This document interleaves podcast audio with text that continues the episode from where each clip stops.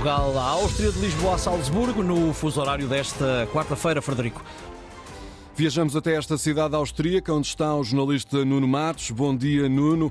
Numa altura em que está a decorrer a COP28 no Dubai, a questão das alterações climáticas também é notícia por aí, em Salzburgo. Sem dúvida. Uh, os protestos climáticos nas áreas de esqui austríacas a temporada está a começar por aqui, eh, de tal forma que ainda há bem pouco tempo foi convidado Robbie Williams uh, para uh, poder estar aqui na, nessa estância conhecida em, em Schlaming. Um, e deixa-me dizer-te o seguinte: um, vem um aviso importante da, da Associação Austríaca de, de Teleféricos para possíveis bloqueios por parte de, de, ativistas, eh, com ações que podem acontecer nas vias de acesso e também nos espaços eh, para, para fazer uh, uh, esqui.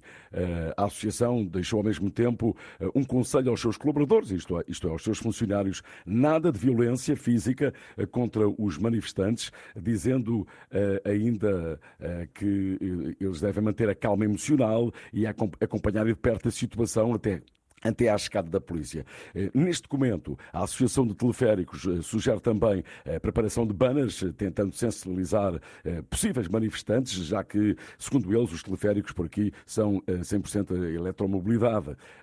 Portanto, há essa, há essa informação desta, desta associação dizendo que estas são empresas parceiras do clima e que nas áreas de, de esqui locais os recursos fósseis fazem parte do passado. Em, em vez disso, 90% da eletricidade verde é, é utilizada os teleféricos, segundo esta associação, eh, eh, são eh, realmente parceiros, são parceiros do clima e não são grandes consumidores de energia. Depois, no uhum. fim, lá vão dizendo também que até compreendem, até compreendem a preocupação dos jovens. Bem, uma coisa é certa, Frederico, se alguém que nos está a ouvir está a pensar vir até a Áustria para esquiar, esteja preparado, porque pode ter que fintar manifestantes de clima e até chocar com algum cartaz no seu trajeto é uma e no seu passeio por aqui. Outro dos temas a marcar a atualidade por aí, Nuno, são os acidentes rodoviários, com o governo da Áustria bastante preocupado com o aumento do número de acidentes nas estradas.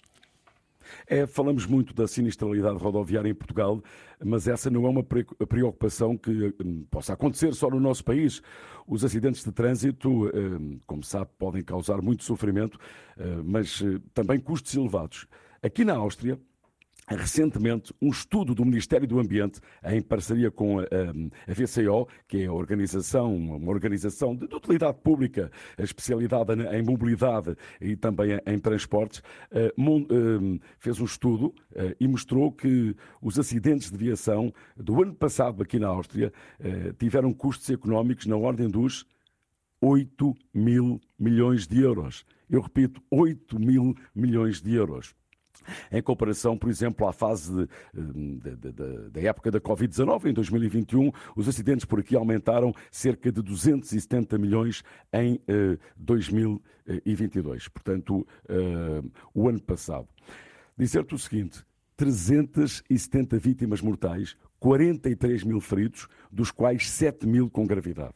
Os austríacos temem o pior para este ano, que está agora a terminar, já que desde janeiro por aqui já morreram 375 pessoas uh, e realmente uh, números que podem não ficar por aqui. Segurança, a segurança rodoviária já levou mesmo a efeito medidas de, de, de prevenção, adaptando e apelando, melhor dizendo, aos motoristas para reduzirem a velocidade de 100 para 80 km hora nas autoestradas e de, de 50 para 30 km hora nas áreas urbanas. Uma coisa é certa, Federico, são números que dão que pensar num país, na verdade, que não chega aos 10 milhões de habitantes.